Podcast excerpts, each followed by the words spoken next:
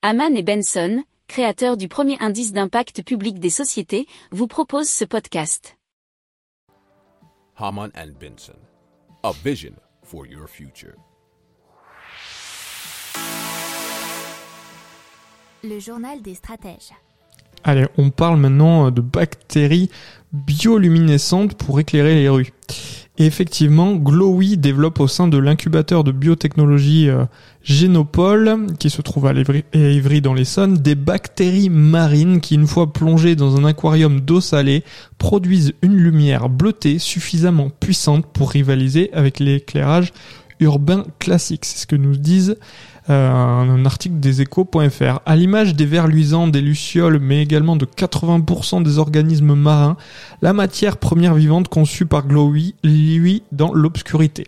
Pour cela, son bassin doit être suffisamment nutritif afin que les bactéries puissent convertir l'énergie chimique en énergie lumineuse.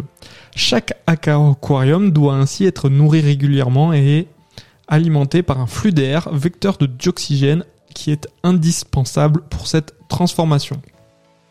Alors, les recherches ont pour l'instant permis d'obtenir une puissance maximale euh, de 15 LM par mètre carré contre 25 euh, LM par mètre carré pour l'éclairage public des parcs et jardins par exemple. Donc vous voyez qu'on n'est pas encore euh, au même niveau d'intensité d'éclairage. Mais malgré cet écart, Glowy a déjà convaincu la Commission européenne qui, dans le cadre d'un appel à projet sur la transition énergétique, a subventionné Glowy à hauteur de 1,7 million d'euros il y a un an.